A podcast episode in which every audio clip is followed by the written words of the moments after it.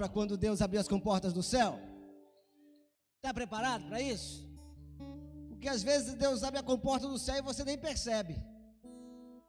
Então diga assim: Eu estou preparado para receber tudo que Deus,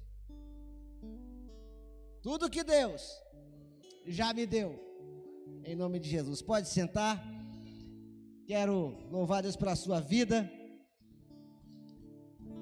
A você que está em casa, que o Senhor te abençoe. A você que nos acompanha pelo YouTube e viu o Marquinhos falando sobre aplicativo. Tem aí na, tela, na sua tela um QR Code. Você só aponta seu celular para ele e logo ele vai abrir o aplicativo para você baixar. A gente está ficando tecnológico. Estamos nos adaptando a essa novo normal da vida. Nós não vou me demorar muito para começar, sem muitas delongas. Estamos no tempo de aumentar a intensidade e eu quero convidar você a abrir a sua Bíblia no livro de Mateus, capítulo de número 5. Mateus 5, nós estamos vendo os princípios do reino, estamos vendo como é que alguém que saiu do império das trevas e foi para o reino do Filho do seu amor, qual é o padrão? Qual é o padrão de excelência? Qual é o padrão para poder viver tudo aquilo que Deus já nos deu? Ele já nos deu. E quando você entende isso, a sua postura muda e a sua postura mudando, a sua realidade muda. Deus, entenda isso. Deus te deu cinco sentidos: tato, paladar, olfato, audição, visão e o quê? Já foi cinco, né? Só para ver se vocês estavam espertos. E esses cinco sentidos, eles interferem diretamente na nossa realidade. Por exemplo, Jesus disse: se teus olhos forem bons, todo o teu corpo será bom. A forma que você olha, uma mesma visão, pode trazer para alguém morte e para alguém vida. O mesmo cenário, a mesma paisagem. Porque a questão não está na, na paisagem, está nos olhos de quem vê. As pessoas estão preocupadas com os gafanhotos. Ah, lá vem os gafanhotos. Eu ouvi isso hoje. Eu disse o seguinte: em terra de profeta, gafanhoto é alimento. Você perdeu a chance de dar um glória a Deus agora. Já falei para você, não deixe essa máscara te oprimir. Em terra de profeta, gafanhoto é comida. João Batista comia gafanhoto com mel. E ele era gordinho. Então, é esse padrão de vida que nos eleva e nos faz desfrutar todo o bem de Deus. E para que esse padrão de vida chegue até nós, é preciso aumentar a intensidade. Nós falamos na semana passada, na verdade no domingo, sobre o pobre de espírito. E o pobre de espírito é aquele que reconhece quem é diante daquele que é Deus. O pobre de espírito tem a, a, a verdadeira consciência de realidade da distância que há entre a fraqueza humana e o poder de um Deus perfeito. O pobre de espírito é aquele que tem essa percepção e faz a seguinte oração: Eu sou homem, pecador, e tu é Deus. Eu estou aqui nesse plano. Porque às vezes, quando nós ouvimos que somos filhos e que Deus nos deu tudo, temos a tendência temos a tendência de achar que somos super poderosos. E por algum momento, a nossa arrogância nos leva a pensar que somos independentes deles. Então é preciso tomar muito cuidado quando você ouve de alguém, ou até do pastor, de que você é filho, de que você pode todas as coisas, porque isso é uma verdade absoluta, mas não é toda a verdade. Ela é uma verdade, mas não é toda a verdade. E para que você esteja envolvido para os padrões do reino, é importante que você sempre faz, faça essa oração. Ele é Deus e eu sou apenas um homem. O pobre de espírito, ele tem essa percepção de quem é. No versículo de número 4, do capítulo 5, diz assim: Bem-aventurados os que choram, porque eles serão consolados. Se o pobre de espírito é a consciência, é o que nós nos vemos diante da sua grandeza, aqueles que choram é como nós nos sentimos diante da realidade de quem ele é e de quem nós somos. É, me permitam a expressão intensa, mas como nós estamos aumentando a intensidade, é o luto, é a tristeza profunda de saber que nós estamos muito distantes do padrão de perfeição de Deus. É uma tristeza profunda, é um pesar. Os que choram, e muita gente chora porque tem problema na vida. O motivo do choro tem sido as lutas. Veja bem, nós não fomos criados para chorar por causa das lutas. Nós fomos criados para enfrentar as lutas e vencê-las. Você perdeu outra chance de dar um glória a Deus. Eu vou explicar uma coisa para você, talvez você esteja desacostumado. Você sabe o que significa amém? Assim seja. Então, quando eu falar uma coisa que você fala, opa, isso aí eu concordo. Você diga amém, eu estou nessa aí. Então, quando eu digo que Deus fez você para não chorar pelas lutas, mas para vencê-las, se enquadre nisso e diga, eu quero esse negócio, é comigo mesmo, amém. Entendeu? Mas não dá um amém, como que estamos, apesar de sermos um rebanho, como que estamos num rebanho de cabritos, vocês são ovelhas. Então dá um amém com cara de filho de leão. Dá um amém vivo. Dá um amém com convicção. Diga, eu quero isso, eu me aposto disso. Então, me perdi. Leão, amém, não amém, ok. E às vezes, os motivos da nosso choro não são motivos que nos levam à vida, mas são motivos que nos levam à morte. Porque o motivo do nosso pranto, o motivo do nosso luto, o motivo da nossa tristeza deve ser apenas um. Estamos muito distantes da perfeição daquele que é o Rei. Estamos próximos dele, assentados à mesa, por um ato de misericórdia, mas estamos muito longe de ser quem ele é, de nos entregar como ele se entregou. Essa tristeza, acredite, essa tristeza é um dom de Deus. Por isso, é complicado uma pessoa que é um bobo alegre, sendo que reconhecendo a sua condição de pecador, não planteia e não chora. Veja, não chora porque tem problemas. Ele chora porque reconhece a sua condição de inferioridade diante daquele que é o maior. Nós falamos domingo que o nosso padrão de comparação não é o colega do lado. Eu não me comparo com Carlos Eduardo, eu não me comparo com a Larissa, eu não me comparo com o Washington, eu não me comparo com ninguém. E não é sadio que você se compare comigo. A minha comparação vai ser sempre Ele, sempre Cristo, porque dele eu vim. E para Ele eu preciso voltar. Ele é meu alvo. E quando eu me comparo com Ele, eu estou muito distante. E reconhecer essa distância deve me trazer profunda tristeza. Um luto. Está entendendo?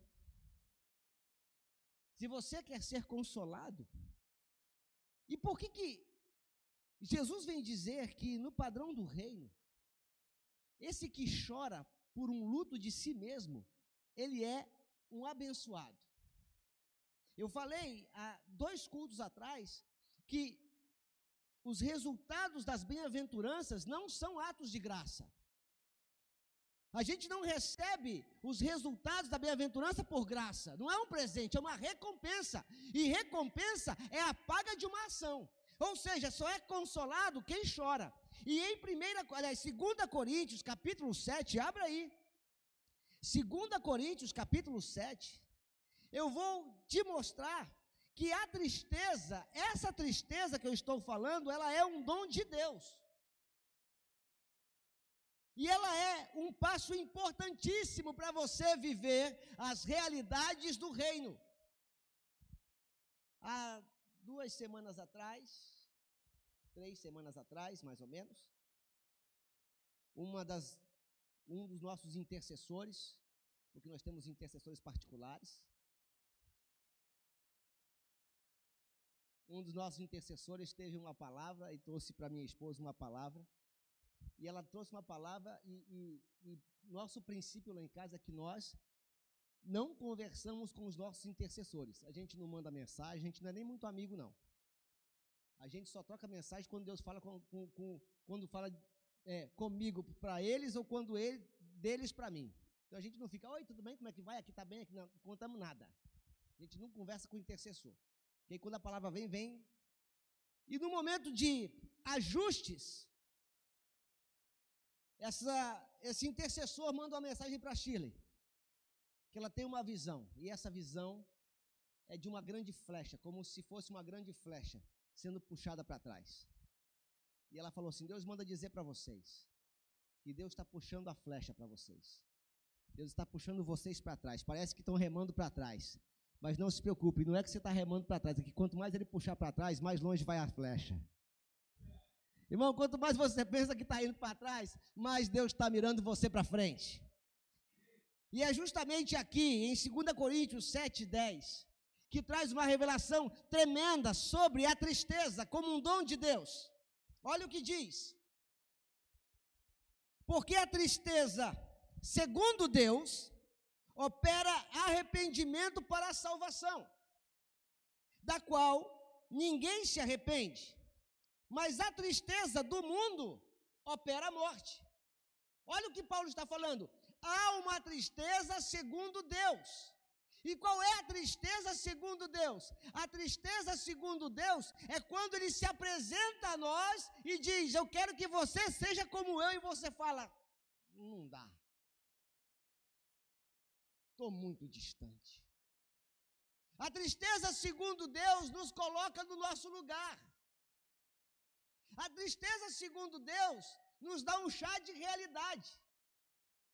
Ou tu acha que de vez em quando, quando eu sinto que Deus me usa, porque tem dias que eu sinto que Deus me usa, tem dias que eu vou para casa de cabeça baixa. Hoje foi terrível, hoje. Mas tem dia que eu me sinto super-homem. Eu entro naquele carro parecendo um baiacu. Rapaz, hoje eu estava no reteté, hoje eu estava virado no giraia. E é nessas horas que Deus estabelece o princípio da tristeza. Para quebrar esse tipo de arrogância, para quebrar esse tipo de desvínculo com o reino, ele fala, ô Zé Mané, tu não sabe nem se tu vai estar acordado amanhã, porque eu posso apertar o teu nariz e tu ficar sem ar. Sou eu, não é você. Então há uma tristeza segundo Deus. E essa tristeza, segundo Deus, olha o que diz o texto: a tristeza, segundo Deus, produz arrependimento. E um arrependimento para a salvação. E eu quero deixar uma coisa muito clara para você. Hoje você vai entender esse negócio de ser salvo de uma vez por todas. Está tendo um jogo de luz aqui. O que, que é que está batendo aí? É aqui mesmo. É aqui? Já está falhando? Vocês ficam fazendo gambiarra. Você vai entender de uma vez por todas o que é esse negócio de ser salvo. Porque as pessoas lá fora dizem assim: ah, você é salvo, eu não estou em perigo. Jesus quer salvar você, eu não estou em perigo. Nós somos salvos do pecado. A palavra pecado do original grego é amartia, que significa literalmente errar o alvo. Isso quer dizer que eu e você fomos criados para um propósito. Fomos criados com um propósito e uma missão. E qual é essa missão? Glorificar aquele que nos criou. Esse é o propósito. E quando nós vivemos de maneira que não glorifica aquele que nos criou, nós erramos o alvo. Quando você vive de uma forma que você não cumpre o seu propósito, você erra o alvo. Você está em pecado. Isso quer dizer não que você tem determinado tipo de comportamento. De, comportamento não define pecado. Tamanho de roupa não define pecado. Se usa brinco, se não usa, passa batom, se corta cabelo, isso não define pecado. O que define pecado é quando você erra o alvo. Você foi criado para a glória do Criador e você errou o alvo. Você pecou. Entendeu? E o ser salvo é trazer você para o alvo. é trazer você para o propósito que você foi criado. E como é que Deus faz isso? Através de um negócio chamado arrependimento. No original grego é metanoia, mudança de mentalidade. É uma mudança de visão, é olhar a mesma situação, mas através dos olhos dele. Arrependimento não é um pesar. Veja, mude essa chave na sua cabeça. Arrependimento não é um pesar porque errou o alvo. Arrependimento é mudar a forma que você está olhando as coisas. É mudar a sua mentalidade, é a metanoia. Ser salvo é te colocar. Então, pastor, se não é um pesar pelo pecado, o que é o arrependimento? Então, por que, que eu fico triste? A tristeza não é porque você errou o alvo. A tristeza é porque você está distante dele.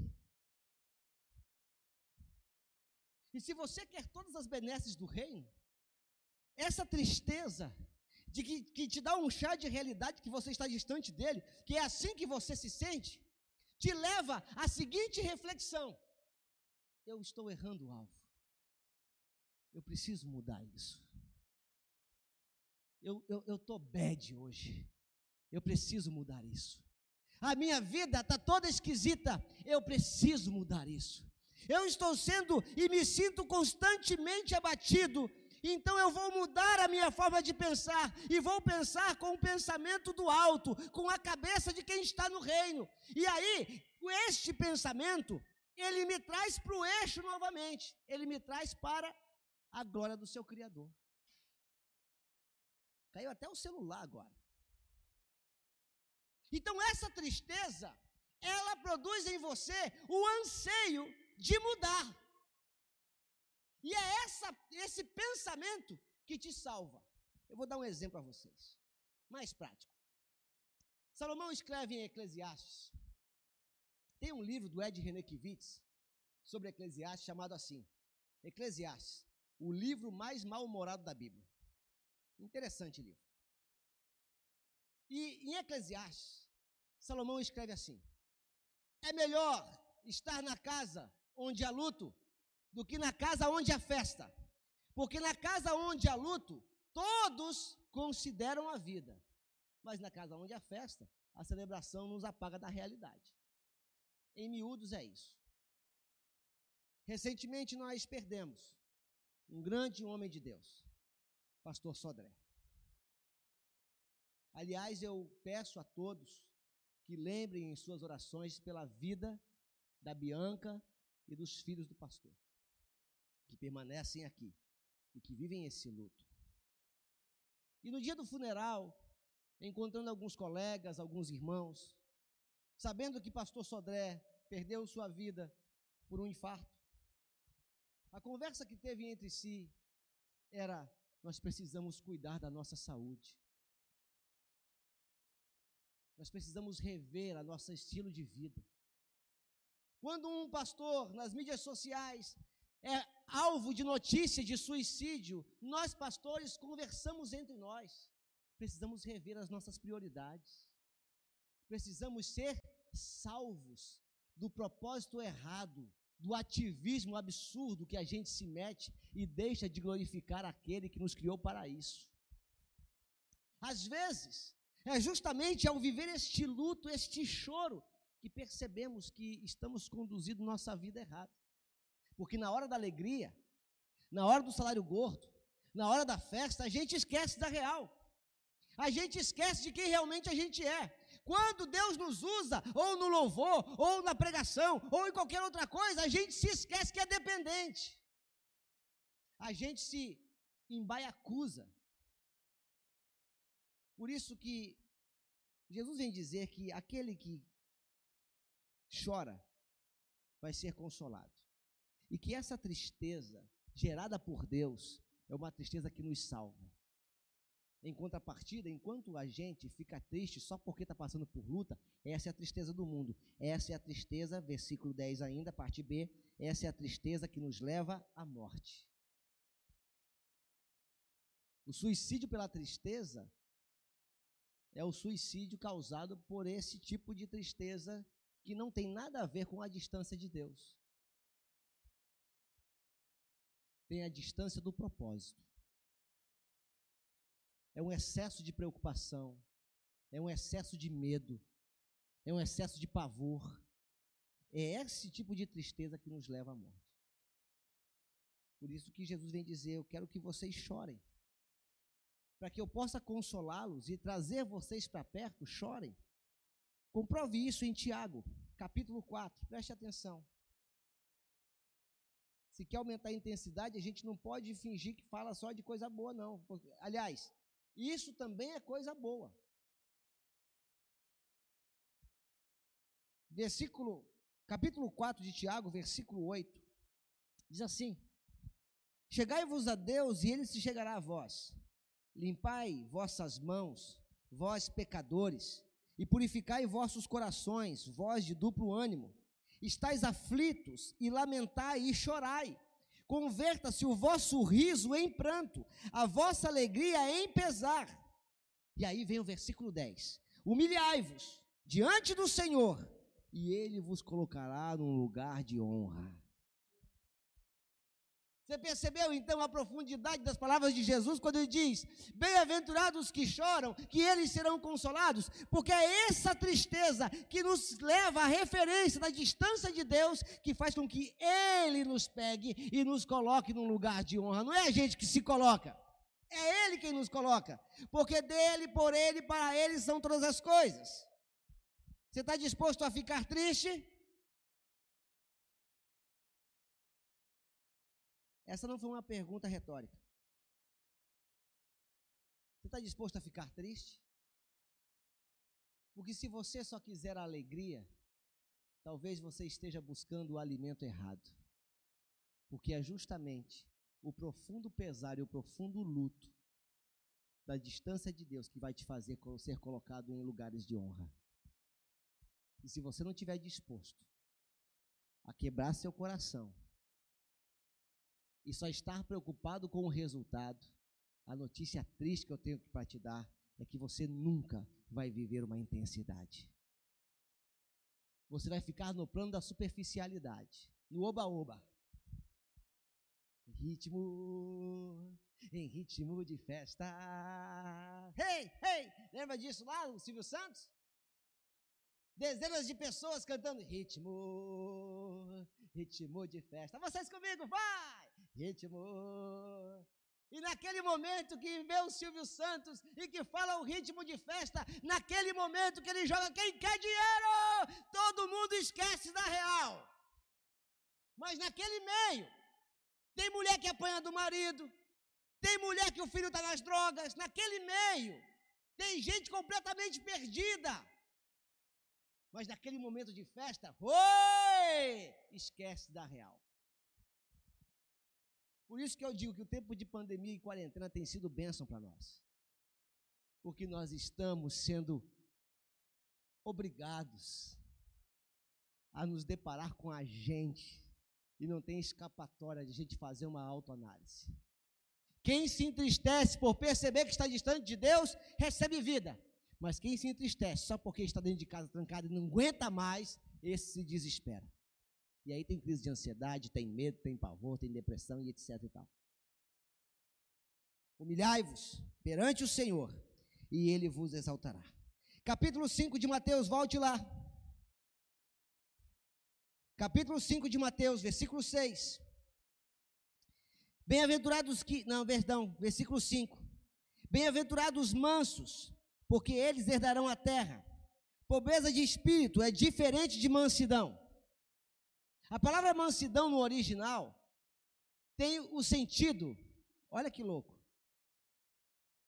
Essa mansidão, ela tem o sentido de um cavalo bravo que se deixa domar. Essa mansidão que Jesus fala que são abençoados os mansos, são aqueles que se permitem moldar. Porque eu e você recebemos um grande presente, preste atenção nisso. Você recebeu um grande presente, livre arbítrio. E você não é obrigado a se submeter. Você não é obrigado a respeitar as coisas de Deus e o padrão de Deus. Você não é obrigado a fazer isso. Mas, Aquele que é manso é aquele que, tendo a força e a liberdade de não se submeter, ele é como um cavalo bravo que se permite moldar. Viu, cavalo bravo? É um cavalo bravo que diz: Senhor, se eu quiser, eu vivo distante de ti. Se eu quiser, eu não ligo para os teus princípios. Se eu quiser, nada tenho eu contigo. E não pense que a sua vida vai ser desgraçada por causa disso, não. Porque tem muita gente que é ateu e que está bem na vida. Porque o problema não é o ter, é o ser. Mas aqueles que vão herdar a terra, aqueles que vão tomar posse da terra, são aqueles que se permitem moldar. Sabe por quê? Porque Deus não vai dar uma autoridade de governo para um rebelde. Na Bíblia conta a história de um que tinha autoridade, mas que tinha um espírito rebelde nele. Você conhece ele por Satanás. Mas ele já foi anjo. Satanás já foi crente. Ele já foi um cara chamado Lúcifer. Aliás, Lúcifer, no significado da palavra, é um bom nome para um filho. Porque isso significa anjo de luz. Depois da sua queda, que ele se torna Satanás. Era alguém que tinha autoridade e que não foi como um cavalo bravo que se permitiu domar. Ele quis ser o domador. E a Bíblia diz em Isaías 13, 14, Isaías 14 e Ezequiel 28, que Deus o derrubou sobre a terra. Quem vai herdar a terra é aquele que se deixa moldar. É aquele que, debaixo de uma profunda tristeza, diz: Senhor, eu preciso que o Senhor me ajude. Eu sei que eu sou seu filho, eu sei que eu posso todas as coisas naquele que me fortalece, eu sei que aqui na terra eu sou o cara. Aqui na terra eu sou o cara. Você é o cara aqui na terra, sim ou não? Eu sou o cara aqui na terra. Quem é o cara aqui na terra? Levanta a mão. Você não é? Quero dizer para você quem é teu pai. Teu pai é o Criador dos céus e da terra. E ele chamou você para ser o cara aqui na terra. Ele não chamou você aqui para ser governado pelas suas emoções, pelos seus sentimentos. Ele chamou você aqui para governar. Então, se você não se sente o cara, você precisa conhecer o seu pai. Só que quando eu sou o cara aqui na terra, mas quando eu olho para cima, aí que o caldo aperta. E aí que o meu pranto vem. E aí que eu choro. E aí que eu sou consolado. E aí que eu sou moldado. A semelhança dele. Com toda a força que eu posso ter, porque a força dele recebi, eu me permito ser moldado. E no versículo 6, esse molde tem um resultado. Bem-aventurados são os que têm fome e sede de justiça, porque eles serão saciados. A coisa boa do ser humano, nessa relação com Deus, é sentir fome. Quem está com fome aqui hoje? Olha só que coisa boa. Quando a gente está com fome, quando a gente está com fome, a gente fica triste. É para isso que serve o jejum. O jejum serve para você sentir fome. O problema não está no tanto de tempo que a gente jejua, mas está em como a gente quebra o jejum. Aquele que tem fome e sede de justiça tem a tendência, quando não está voltado para o Pai, quando não está se importando com o Pai, quando não é um cavalo bravo sendo domado, ele tem a tendência de suprir esta fome e sede de justiça por outra coisa. É como, desculpe, as empresas de fast food, mas é como você está com muita fome e com pressa de comer, e você vai numa lanchonete dessas fast food e compra um hambúrguer lindo, grande e que você sabe que vai fazer mal para você apenas para saciar a sua fome, mesmo sabendo que aquilo vai fazer mal para você. E a fome e sede de justiça que nós temos é justamente esta fome de, de um proceder correto. E o proceder correto não é quando as situações são favoráveis. O proceder correto não é entregar a cesta básica tirando uma selfie. O proceder correto é quando o nosso, é quando o nosso ego é machucado. E ali, com o nosso ego machucado, sendo afrontado, a gente lembrar que devemos nos calar diante das acusações. Que quando somos perseguidos, devemos ficar quietos. Porque fazer, proceder bem, deve acontecer e deve ser desafiador, porque é como se nós vivemos no reino de Deus, mas em um território que é estranho. Você vive no reino de Deus, amém? Só que você vive num território que não é o reino de Deus. O seu território geográfico é planeta Terra. É um outro sistema. Aqui nesse território tem pandemia, aqui nesse território tem doença, aqui nesse território tem política suja, aqui nesse território tem prostituição, aqui nesse território tem homens amantes de si mesmo, aqui nesse território tem homens avarentos, aqui nesse território tem perseguição, nesse território tem isso. E é nesse contexto que Deus chama um povo para fazer atos de justiça e saciar a sua fome de justiça. A gente fica chateado quando alguém é injusto com a gente, mas o que esperar desse território? Não haverá justiça nesse território, porque qualquer ato de justiça que vier sobre este território é porque foi praticado por alguém que tem padrões de reino. Então, se você quer um mundo justo, é eu e você que temos que praticar a justiça. Eu não posso me, me surpreender quando alguém que não está nos padrões do reino são injustos comigo, porque isso lhe é peculiar. Isso já lhe é verdadeiro, é o seu padrão de vida, é o meu padrão que é diferente. Então, quando eu sou injustiçado, eu pratico a justiça.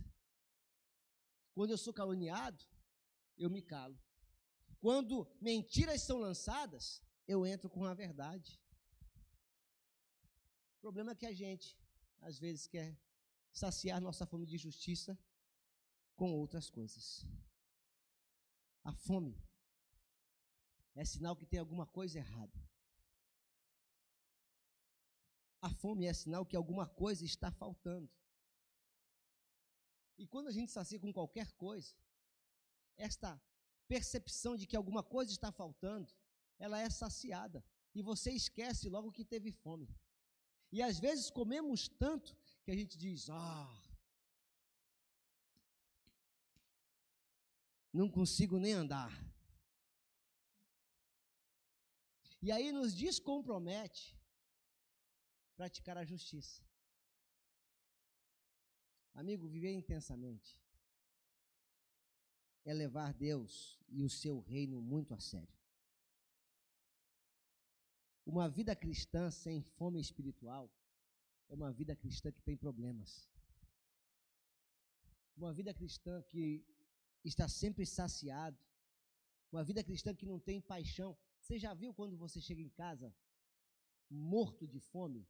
E quando você abre a porta da casa, tá aquele cheiro de bife acebolado. Aleluia.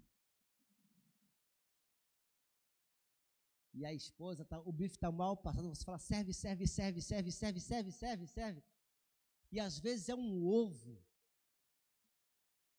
nem mal passado, nem bem passado. Sabe que o ovo ele é conhecido no Brasil afora por pouchar, né? Já ouviu falar essa expressão, pouchar? É porque o ovo, quando você vai fazer, você faz pouchar. Que piada horrível. Às vezes é só um pontear. Mas é tão gostoso porque você saciou aquilo. E eu vejo hoje um cristianismo sem paixão, sem brilho nos olhos. Porque não há fome. Não há fome, não há sede. Há só um desejo de saciedade. Eu quero me saciar, eu quero me saciar, eu quero me satisfazer. E quando não há fome, não gera paixão. Por isso, para aumentar a intensidade, talvez muitos de nós precisem rir menos e chorar mais.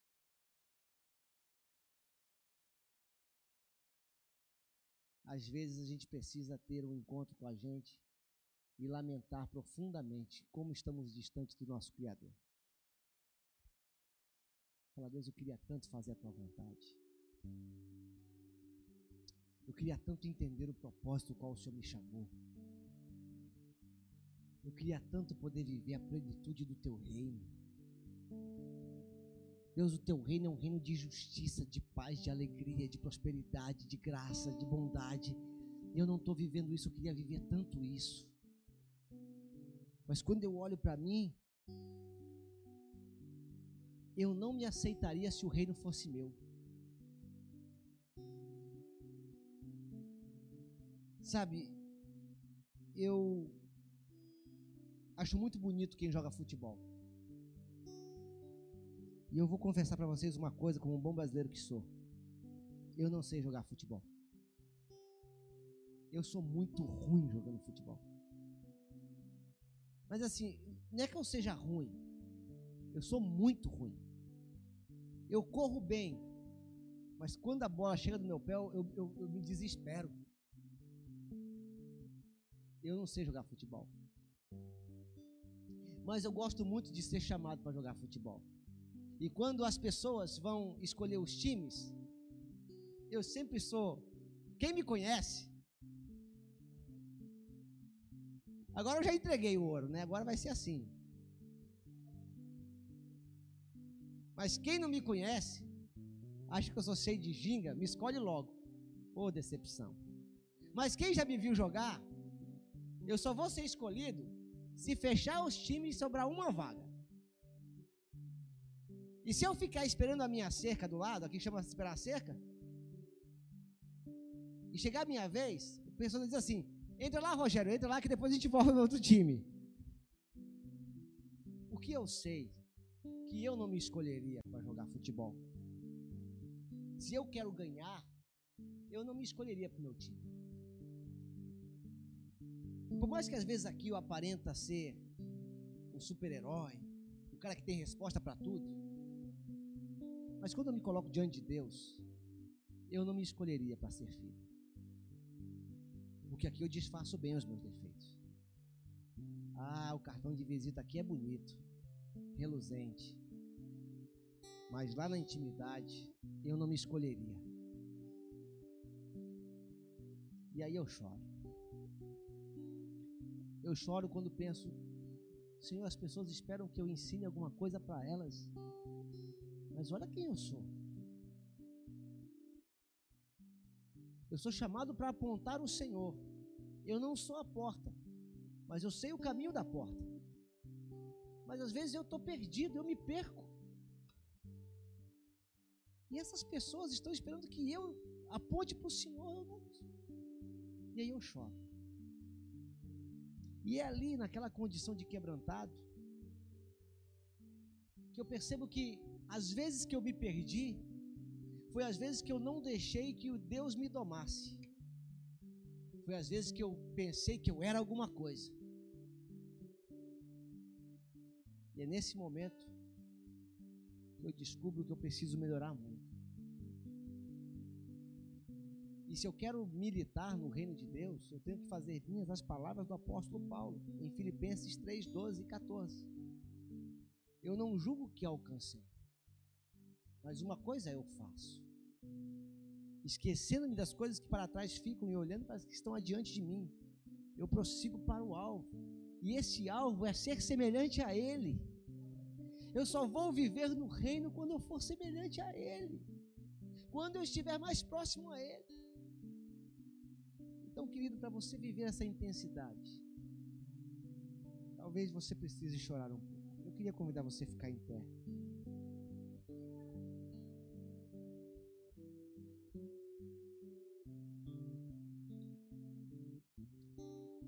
E esse é o tipo de palavra que não sai daqui você cuspindo fogo,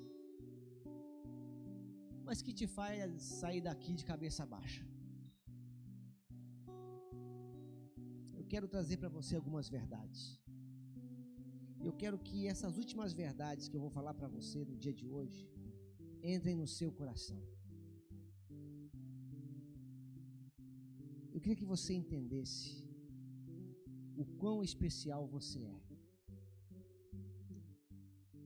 O quão grandioso é o plano que Deus fez para você. O Salmo 139. O Salmo 139 tem uma revelação sobre isso que diz que os pensamentos de Deus para nós são assombrosos. O Salmo 139, versículo 17 diz assim: Quão preciosos também são os teus pensamentos para comigo, ó Senhor. Quão grande é a soma deles. Se eu fosse contá-los, contar o que os pensamentos que o Senhor tem a meu respeito, eles seriam maior em número do que a areia quando acordo, ainda estou contigo. E o fato de que, mesmo sabendo que os pensamentos de Deus são tão profundos e tão grandes para nós, por que nós não vivemos isso? Por que, que quando nós passamos em frente ali da UPA, a nossa sombra não cure todo mundo como Pedro fazia? Porque se é verdade o que Jesus falou em João 14, 12, que nós faríamos obras que ele fez e ainda maiores, por que que quando nós passamos e oramos pelas pessoas, pelo Vicente, pela Marion, seja por quem for, imediatamente elas não são curadas? Por que que quando nós passamos diante de pessoas possessas, elas não são livres pela simples presença nossa passando? como Jesus, que não precisava fazer nenhum tipo de ritual de exorcismo, a presença dele fazia o bicho se estribuchar todo. Por que, que nós não vivemos isso, se para isso somos chamados? Como estamos distantes, como estamos longe do alvo, como estamos errando o alvo feio porque talvez, talvez precisamos aplicar 2 Coríntios capítulo 7, versículo 10. A tristeza segundo Deus gera em nós arrependimento para a salvação. Explicando em miúdos, a tristeza que Deus coloca em nosso coração, mediante a distância que estamos dele, muda a nossa mentalidade e nos coloca no alvo nos coloca na razão da nossa existência. Não é fazer coisas, é conhecê-lo. Eu queria que você curvasse a sua cabeça e vamos orar. E nessa noite, você que não está em casa,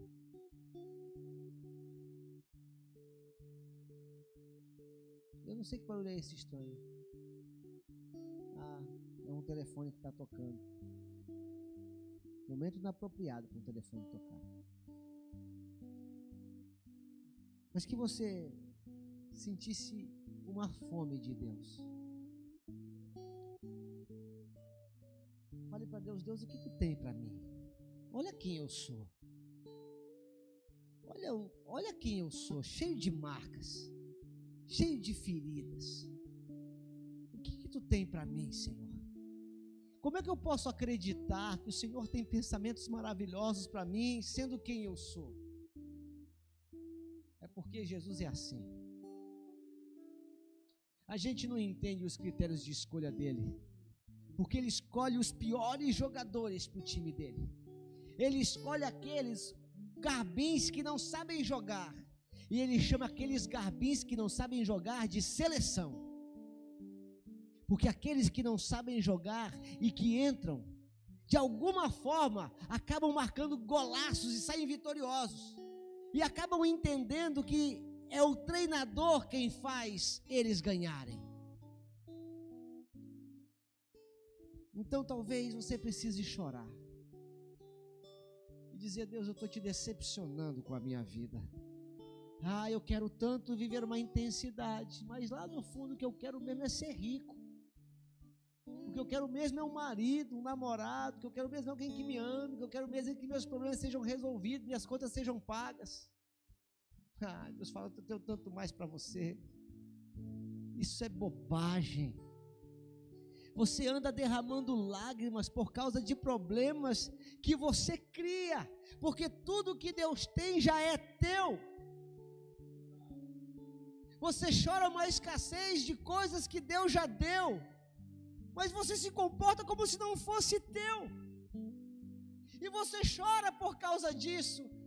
É o choro pelo motivo errado, o choro que está gerando em você morte e não vida mas que essa noite nós venhamos a chorar um choro que nos coloque no eixo, que nos leve a mudança de mentalidade, que nos leve a mudar o nosso foco, um choro que nos traga vida a um evangelismo vibrante, a uma vida por Deus apaixonada, uma busca apaixonada pelo seu reino, pelo conhecimento de Deus. Eu não ando acreditando muito nesse, nessa máxima de que temos que buscar a Deus. Eu, eu não concordo muito com isso, não. A gente tem que buscar o conhecer a Deus que já está conosco.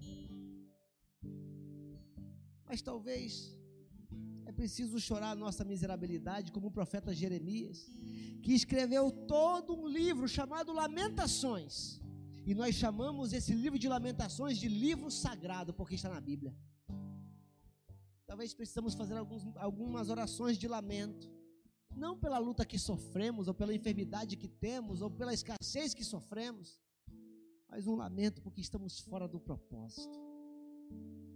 Porque acredite, meu querido, quando você estiver no propósito, Abençoarei os que te abençoarem, amaldiçoarei os que te amaldiçoarem. Eu te farei grande, te farei prosperar, te farei conhecido, e em ti serão benditas as famílias da terra. Você no propósito tem o sustento de Deus. Você no propósito tem a força de Deus. Você no propósito é colocado no lugar de honra. Humilhai-vos perante o Senhor e Ele vos exaltará, diz Tiago. Entenda a palavra. Entenda a verdade. Espírito de Deus, estamos destreinados a um coração quebrantado. Espírito Santo, somos confrontados com essa realidade para viver uma intensidade na tua presença, mas estamos desacostumados, porque estamos nos cercando de conforto, nos cercando de comodidades, nos cercando daquilo que tira a nossa fome. Fazemos festas, celebrações e esquecemos do momento de introspecção. Talvez seja necessário vivermos, Senhor, na nossa realidade espiritual, um tempo de luto para reconsiderarmos o propósito da nossa vida. Talvez precisamos chorar um pouco para provar do teu consolo, porque tua palavra diz que são bem-aventurados os que choram, porque eles serão consolados. E o nosso consolo é quando uma criança impotente chora porque não consegue chutar uma bola, e o pai fala: Vem, que eu vou te ensinar a fazer tudo isso. Vem, vem, que eu vou te ensinar a andar nessa bicicleta. Vem que eu vou te ensinar a percorrer os lugares altos. Vem que eu vou te ensinar a pensar como eu penso. Vem que eu vou te ensinar a olhar a vida como eu olho. Vem que eu vou tirar dos teus olhos essa tragédia e vou colocar nos teus olhos a vida plena. Vem, filho, vem que eu vou te ensinar. Esse é o consolo. É quando o pai nos pega no colo e diz: Filho, eu quero te ensinar todos os meus valores. Eu quero te passar as minhas experiências. Eu quero te contar as minhas histórias. Aprende de mim, que sou manso e humilde. Filho, eu quero te ensinar. Eu quero te ensinar para que você alce voos. Eu quero te ensinar para que você governe. Eu te fiz geração eleita, nação santa, povo escolhido. Você é meu. Eu te fiz para isso. Então vem para perto que eu vou te ensinar. Esse é o consolo. E nós queremos ser consolados por ti. Como nós cantamos aqui, se é preciso gritar, eu vou gritar, se é preciso chorar, eu vou chorar, mas eu vou matar a minha carne. Eu faço questão de sentir fome, para que esta fome me incomode e me leve a conhecer o Senhor. Viver intensidade a tua presença, viver intensamente o teu amor e viver intensamente o teu reino. Estamos destreinados, Senhor. Precisamos muito da tua ajuda. Precisamos muito da tua ajuda. Que a nossa festa nessa noite seja transformada em pranto.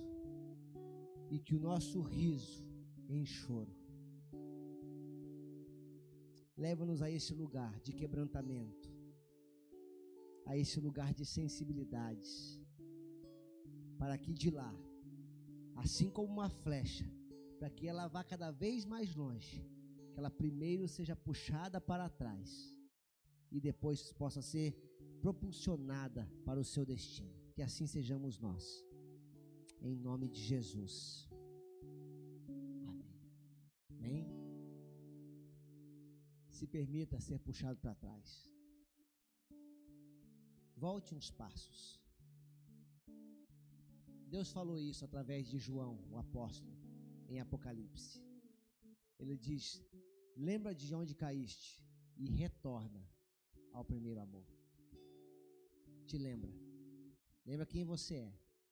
E veja quem você é e onde você está e se pergunte: o que é que eu estou fazendo aqui? Aqui não é meu lugar. Meu lugar é no centro da vontade de Deus. Amém? Hoje vai para casa pensando. Você achou que eu fosse contar piada hoje, né? O único aviso que eu tenho para te dar é que próximo domingo é Santa Ceia. E nós vamos ter três formas de Santa Ceia. Vamos ter a presencial com vagas limitadas. Vamos ter a Santa Ceia drive-thru, para quem no sábado passar por aqui, pegar e levar para casa e acompanhar a ceia online depois. E vamos ter pessoas que não tem como vir buscar, vamos levar nas suas casas. Eu vou pedir, viu, Maria, se você puder fazer aquele videozinho de novo, atualizado e corrigido. Agora nós temos o aplicativo, eu te agradeço, porque você é uma simpatia. E então se organize para isso. Quero dizer que eu estou muito feliz por você aqui. É uma terça-feira linda aqui você hoje. Muito bom ter você aqui. E, na terça, e no domingo, ainda com a Santa Ceia, nós continuaremos viver intensamente. A piaba vai cantar. Em nome de Jesus. Pega na mão do Espírito Santo para ele não fugir. Ele não foge. Pega a Larissa na mão do Espírito Santo, Larissa. Não aperta muito o Vandinho a mão dele, ele é sensível. O Vandinho fechou o punho assim, ó. Não. Pega devagarzinho, com delicadeza. Pega João Vitor na mão dele. Isso. Quem não tiver fé não vai ver o Senhor. Deixa eu ver aqui tem alguém. Stephanie, pega na mão do Espírito Santo, Stephanie. A gente não vai acabar o culto quando você não pegar na mão dele. Estamos presos para Stephanie aqui. Senhor, temos liberdade no Senhor. E nós queremos, eu sei que é um ato, para alguns cômico, mas mim é um ato de fé. Porque eu creio que o Senhor está ao meu lado, eu creio que o Senhor está dentro de mim, eu creio que o Senhor anda comigo. Assim como eu tenho o prazer de desfilar com a minha esposa, de mãos dadas e dedos entrelaçados, eu também quero ter o prazer de andar contigo. E que as pessoas que andarem pela rua não me vejam sozinhos, mas vejam anjos ao meu redor, porque a tua palavra diz que os anjos do Senhor acampam ao redor daqueles que o amam e o temem para os livrar. Senhor, que o teu Santo Espírito me acompanhe, acompanhe os meus irmãos para a nossa casa. Agora, quando entrarmos no carro, que a nossa vaga esteja preparada para Ele e que ali possamos desfrutar de amizade e comunhão. E hoje ainda, no lugar secreto, que possamos bater um papo sério e nos colocar de volta no lugar aonde o Senhor nos chamou. Que a tua palavra crie em nós frutos importantes, um coração quebrantado, cujo mesmo o Senhor não rejeita, e que o Senhor nos encaminhe em alegria nos colocando no lugar de honra. Que nós não venhamos a assumir o lugar de honra sem antes um coração quebrantado. Que primeiro nós quebrantemos e o Senhor nos pegue pela mão e nos coloque no lugar de destino. Leva-nos em paz, debaixo de tua forte e potente mão, em nome de Jesus. E que o grande amor de Deus, nosso Pai, a graça do seu Filho Jesus Cristo, a comunhão e a consolação do Espírito Santo de Deus permaneçam conosco, meus irmãos, não somente hoje, mas para todos sempre. Amém. Que Deus te abençoe, uma boa semana para você e até domingo na Santa Ceia, vivendo intensamente. Não aglomere, vá para casa, coloque a sua máscara e vá para casa. Aliás, a partir de amanhã tem multa na cidade para quem estiver sem máscara, viu? Então, vigia, irmão, que agora tu vai sentir no bolso essa emoção. Deus te abençoe.